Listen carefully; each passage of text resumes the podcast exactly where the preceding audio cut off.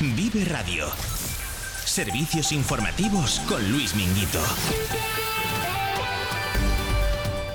Saludos, muy buenas noches. Es miércoles 14 de febrero, San Valentín, y hoy, aunque no debiera de haber sido así, las flechas no han sido precisamente de amor, sino envenenadas. Bolaños insiste en la fortaleza de la amnistía el mismo día que el rey hace la entrega de despachos a los nuevos jueces y deja caer que las filtraciones del PP con el independentismo son solo la punta del iceberg de todo lo prometido. Si esas eran las armas del gobierno, el Partido Popular ha registrado en el Congreso y en el Senado una batería de preguntas para que Marlaska explique por qué desmanteló la unidad de élite de lucha contra el narcotráfico y si había algún pacto migratorio oculto con Rabat. Además, carga contra el PSOE por ponerse al servicio del independentismo ahora también en Galicia.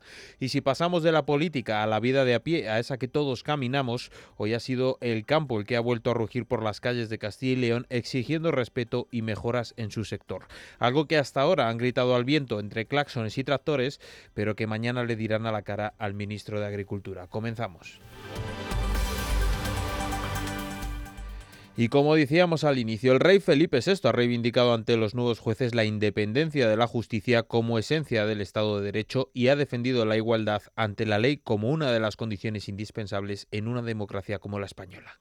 La independencia de la justicia es esencia del Estado de Derecho y todos han de preservarla y respetarla.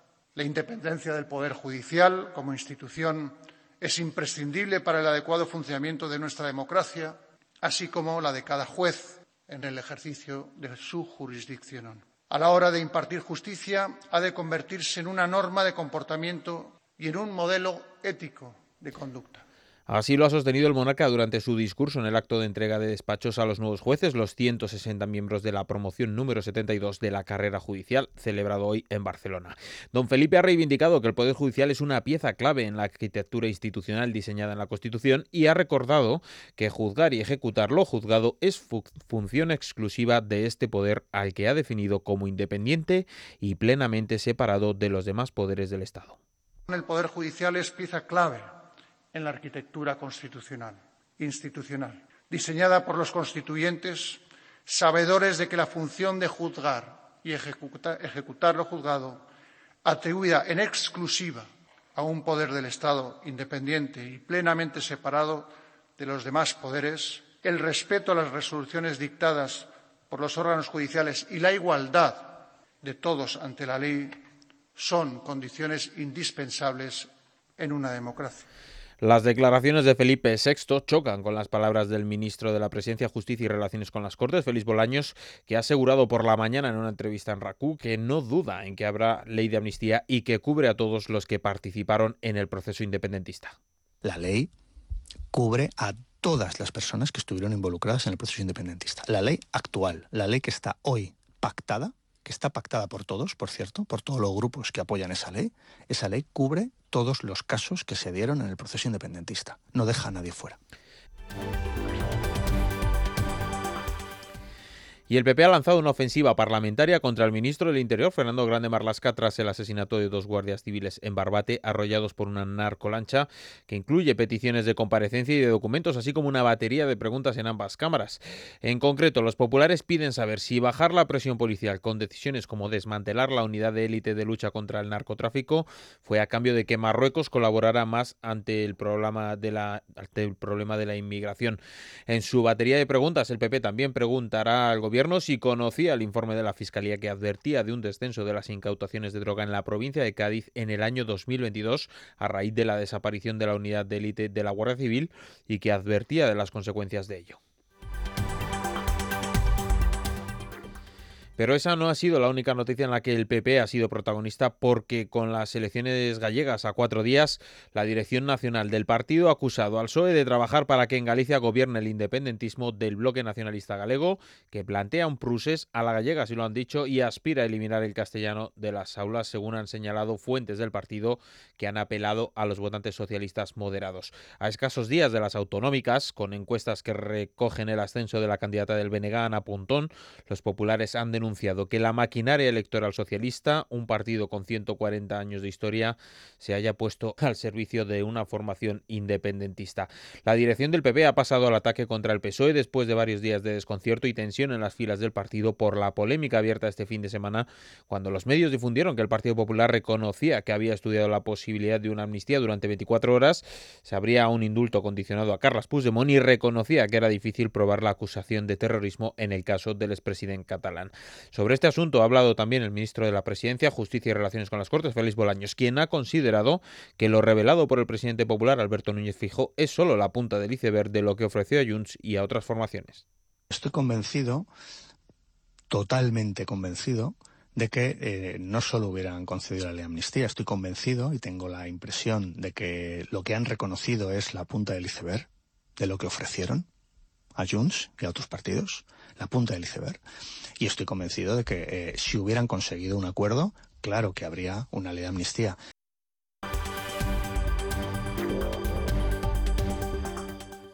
Y las protestas de los agricultores han continuado este miércoles en respuesta a una masiva convocatoria de las principales organizaciones agrarias a manifestarse en múltiples puntos de España, con especial incidencia en Andalucía, Cataluña y Castilla y León, donde además de cortar carreteras en Cataluña han bloqueado el acceso a puertos. Para este día de San Valentín, previo a la reunión de Asaja, COAG y UPA con el ministro de Agricultura Luis Planas, la convocatoria llamaba a realizar tractoradas y manifestaciones en más de una decena de ciudades. En Castilla y León las movilizaciones también han sido masivas para desgranarnos lo que ha dado de sí esta jornada, hoy tenemos a Jaime Sánchez Cuellar, director de Viva el Campo. Jaime, cuéntanos.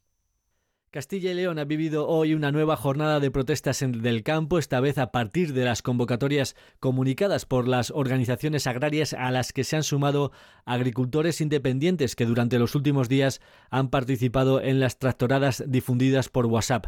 En concreto, las tractoradas se han desarrollado en Palencia, Burgos y Valladolid, con cerca de 2.000 tractores en total en la calle, más todos los agricultores que han participado a pie en estas protestas. También se han registrado concentraciones en Salamanca, donde unos 300 agricultores ante la sede de un supermercado han derramado productos extracomunitarios en la puerta o en Soria, donde se han producido una marcha de 250 personas por distintos puntos de la ciudad. En Palencia, en la tractorada comunicada por las SOPAS, han participado unos 500 tractores y también en esta provincia se han registrado diversos cortes de carreteras principales como las autovías A62 o la A67. La tractorada más numerosa ha sido la de Valladolid con más de mil tractores que han colapsado el centro de la ciudad durante casi seis horas y con una pancarta inicial en la que se podía leer la última palabra la tiene el campo. Junto a los tractores, 350 agricultores a pie procedentes de distintas zonas y diferentes provincias, como Jesús, que había llegado desde Zamora. Ahora hay un caldo de cultivo perfecto porque toda Europa está protestando, está haciendo ver sus problemas a la gente, a la ciudadanía hay que concienciar más a la ciudadanía de los problemas reales para nosotros y que los van a pagar ellos, nosotros antes y después ellos. Entonces, movilizaciones hasta intentar conseguir todo lo que podamos. La movilización de Burgos ha contado con más de 200 tractores, según los datos de la delegación del gobierno, y también se han producido protestas importantes en Aranda de Duero durante toda la jornada, con marcha lenta de tractores y agricultores a pie. De hecho, a las cinco y media de la tarde, un grupo de unas 250 personas a pie ha cortado la autovía A1 a la altura de este municipio, siendo desalojados por la Guardia Civil, momento en el que ha resultado detenida una persona por atentar contra la autoridad y provocar desórdenes públicos. Nueva jornada, por tanto, intensa en las protestas de los agricultores de Castilla y León que siguen apuntando hacia la burocracia y las exigencias medioambientales de la PAC como el origen de sus protestas, aunque tampoco se olvidan de los acuerdos comerciales de la Unión Europea con terceros países que consideran que les están perjudicando. Gracias, Jaime. Mañana, desde las 7 y 10 de la mañana, toda la información de esta jornada en Vive el Campo, aquí en Vive Radio.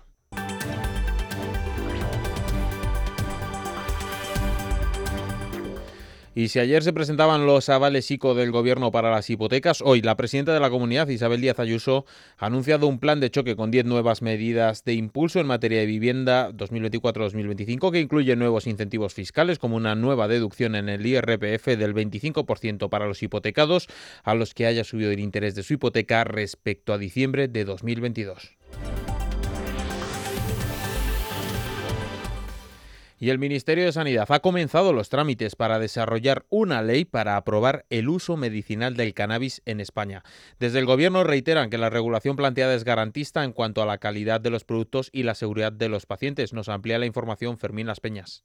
La regulación del uso medicinal del cannabis dice el Ministerio que es una medida rigurosa y basada en la mejor evidencia científica disponible. Además, se harán evaluaciones de forma periódica para comprobar su eficacia y se dotará a la norma de la flexibilidad suficiente para que pueda ser ampliada. Desde Sanidad reiteran que habilitarán las vías para disponer de compuestos terapéuticos a base de preparados estandarizados de cannabis que hayan mostrado evidencia a la hora de aliviar el dolor y el sufrimiento de los pacientes, contemplando la administración por vía oral de estos compuestos por ser la más adecuada en términos de efectividad médica. Con esta ley, España pasará a asemejarse a países del entorno que disponen de este tipo de normativas, como Reino Unido, Portugal o Noruega, y también se posiciona en la línea de la Organización Mundial de la Salud y de Naciones Unidas, que reconocen las potencialidades terapéuticas de los compuestos canábicos. Y destacamos también otra noticia relacionada con la salud porque se ha hecho público que fumar altera el sistema inmunitario incluso hasta después de haberlo dejado. Fermín, cuéntanos. Esto implica que no solo aumenta la predisposición a desarrollar enfermedades, sino que agrava cualquier padecimiento cotidiano, haciendo que la persona fumadora o exfumadora sufra más síntomas y complicaciones. Y es que fumar altera las defensas del cuerpo de dos formas. Por un lado, afecta a la inmunidad innata o natural, que es la capacidad del cuerpo para destruir cualquier tipo de microorganismo dañino. Y por otra parte, modifica también la llamada inmunidad adaptativa que produce anticuerpos específicos frente a cada amenaza. La conclusión de los estudios científicos es clara. De todos los factores ambientales analizados, el tabaquismo es el que más influye en la respuesta inmunitaria. Y en el repaso internacional, el presidente del gobierno Pedro Sánchez y el primer ministro de Irlanda, Leo Varadkar, han enviado una carta a la presidenta de la Comisión Europea, Ursula von der Leyen, en la que piden revisar el acuerdo de asociación entre la Unión Europea e Israel para que se investigue si se están cumpliendo los puntos esenciales del acuerdo en materia de derechos humanos. Además, España e Irlanda reclaman que si la Comisión detecta que se han producido violaciones del acuerdo en esta línea, proponga que el Consejo de la Unión Europea tome las medidas adecuadas en caso de que considere que Israel está incumpliendo sus obligaciones acordadas. Por otro lado, pero sin marcharnos de Oriente Próximo, la oficina del primer ministro israelí Benjamin Netanyahu ha informado que solo un cambio en las exigencias del grupo islamista Hamas en relación a una posible tregua en Gaza permitirá que las negociaciones avancen. Las autoridades de Estonia, Letonia y Lituania han protestado este miércoles ante el gobierno ruso un día después de que Moscú pusiera en busca y captura a varios altos cargos y políticos de los países bálticos. En concreto, el gobierno estonio ha convocado así al encargado de negocios ruso en el país, Lenar Salimulin, después de que el Ministerio del Interior ruso incluyera el martes a la primera ministra de Estonia, Kaja Kallas, en su lista de personas buscadas junto al secretario de Estado, Taimar Peterkop, quien ha sido imputado por cargos no especificados. Y en clave regional, el presidente de la Junta, Alfonso Fernández Mañueco, eleva una queja formal a Pedro Sánchez por las declaraciones del ministro de Transportes, Óscar Puente, en las que, en el marco de una crítica a Vox, aseguró que han convertido Castilla y León en un geriátrico a cielo abierto. Fernández Mañueco ha remitido este miércoles una misiva al presidente del Gobierno para mostrar la indignación de la Junta ante los insultos y desprecios del exalcalde de Valladolid, que ha calificado de intolerables y decepcionantes por desprestigiar y denigrar a la comunidad. Además del presidente de la Junta, también salieron a mostrar su indignación el vicepresidente Juan García Gallardo y el portavoz Carlos Fernández Carriedo, quien ha asegurado que no permitirá que ni el gobierno de España ni sus socios separatistas ofendan a la comunidad y a sus agentes. Yo creo que nosotros tenemos que defender, y queremos que el Gobierno de España lo sepa, lo sepa Pedro Sánchez, lo sepa Puigdemont, que nosotros vamos a defender Castilla y León de las ofensas que pueda plantear el Gobierno de España o sus socios separatistas. Ayer Castilla y León fue ofendida. Nosotros no podemos permitir esas ofensas hacia nuestra comunidad autónoma, hacia la gente de Castilla y León. Y desde aquí tenemos que decir que esta es una tierra estupenda, una tierra que es un ejemplo para España, orgullosos de ser españoles, pero también orgullosos de liderar la educación, de liderar el sistema de dependencia, de tener un excelente modelo de sanidad, de servicios sociales, de tener menos paro que la media española, de tener menos impuestos que la media española. La Junta de Castilla y León habilitará una línea de ayudas de 400 euros para la adquisición de receptores para poder ver la televisión en los puntos eh, de sombra ante el apagón ayer de la señal estándar en toda España. La Consejería de Movilidad prevé publicar en un mes la convocatoria de estas subvenciones que cubrirán tanto la adquisición del decodificador como la instalación individual de la antena y el cableado necesario para recibir la señal. Vamos a articular ayudas de hasta 400 euros para receptores, para antenas SAT-TDT en alta definición, especialmente en las zonas rurales, aunque no solo, para toda la comunidad. El presupuesto inicial será de medio millón de euros, aunque habrá crédito ampliable para eh, poder ayudar a todas las familias que lo necesiten. Y ahora es el tiempo de la previsión meteorológica. Daniel Angulo, muy buenas noches. Hola Luis, muy buenas noches. Buenas noches amigos oyentes de Vive Radio. Bueno, hoy hemos tenido una jornada, sobre todo de temperaturas muy suaves, con nieblas esta mañana, principalmente en el oeste. Eh, estaban los cielos eh, despejados por el nordeste y esas nieblas luego han ido dando paso a cielos no despejados, sino con nubes altas y medias. Ha abundado la nubosidad. Pero a pesar de que se ha visto poco el sol en gran parte de Castilla y León hoy, las temperaturas han sido muy suaves. Y destacan, ya fuera de las capitales de provincia, Villarino de los Aires, en Salamanca, donde mm, bueno, el día ha sido bastante soleado. Atención, con 21 grados se han llegado a registrar, 21 grados también en Cuellar, en Segovia, que normalmente es una de las localidades que da las temperaturas más bajas, las mínimas de toda la región. Bueno, pues esta vez ha dado la máxima y también 20,4 en Miguel Áñez, 20 grados con 4 décimas en Candelera, esta localidad sí, ya sabemos que suele dar las temperaturas más altas de todo Castilla y León. Y en Betigodino, allí cerca de los arribes del Duero, pues han llegado también a los 20 grados. En lo que se refiere a capitales de provincia, la verdad es que también ambiente muy suave, en Burgos 17 grados de máxima. En Palencia, atención, 16 grados, 17,7 en Valladolid, 16,8 en Zamora, 13 grados han tenido de máxima en León, que ha sido la más corta. Pero en Salamanca, por ejemplo, han llegado casi, como decíamos, a los 20 grados y en otras zonas de Salamanca es normal. En el oeste, en los arribes del Duro, pues han, llegado a superar los 20 grados. En Ávila ya han llegado a 12 grados, 18. Es que aquí ha habido muchas nieblas. Las nieblas han sido las protagonistas, sin duda, en muchas zonas del sur de Ávila y la niebla ha impedido que subieran las temperaturas. En Segovia, 19 grados y en Soria, 14 grados de máxima. Bueno, pues eso es lo que hemos tenido hoy. Y mañana jueves, ya 15 de febrero, vamos a tener un día cambiante. A primeras horas de la mañana va a haber cielos poco nubosos, pero ya desde primeras horas de la mañana en el oeste, durante la mañana, se va a formar ahí una gota de aire frío, una bolsa de aire frío con 21 grados, exactamente 22 grados bajo cero a 5.500 metros de altura, que va a ir recorriendo nuestro territorio y eso va a ir provocando inestabilidad. Por eso veremos cómo aumenta la nubosidad. Atención, ya a media mañana los cielos se presentarán nubosos con lluvias por Salamanca, por eh, Ávila, también Palencia, Valladolid, lluvias que luego se trasladarán al este. Y luego por la tarde, ya cuando llegue el aire frío en las capas altas, a las capas altas de la atmósfera, van a formarse nubes de desarrollo vertical que podrían dejarnos incluso tormentas y algunos chubascos. Total, que mañana vamos a tener sobre todo por la tarde que coger el paraguas porque como digo, primero habrá lluvias débiles por la mañana, a mediodía y por la tarde chaparrones con tormentas. A pesar de eso, mañana, ojo, porque a pesar de que va a estar nublado, la llegada de aire de bien, muy cálido y viento del sur va a hacer que suban las temperaturas. Mañana incluso en muchas capitales de provincia ya van a estar rondando los 20 grados. El viernes ya sí, el viernes entra viento del nordeste y bajarán las temperaturas. Pero eso lo contamos mañana.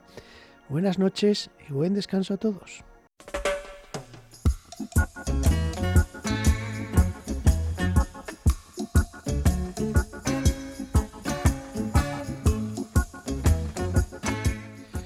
Los estrenos adelantan a este miércoles por San Valentín y a los cines llegarán esta semana dos biopics con dos mitos de la música en primer plano, además de cine para los más románticos. Sofía Coppola dirige Priscila, la cinta que narra la turbulenta y larga relación entre Elvis Presley y Priscila Biulu, que compartirá cartelera con otra cinta sobre la vida de otro icono de la música, por Marley. Como es San Valentín y suena el genio jamaicano, con paz y amor les deseamos buenas noches. La información continúa en esta misma frecuencia. Sintonicen Vive Radio para estar al día de la actualidad.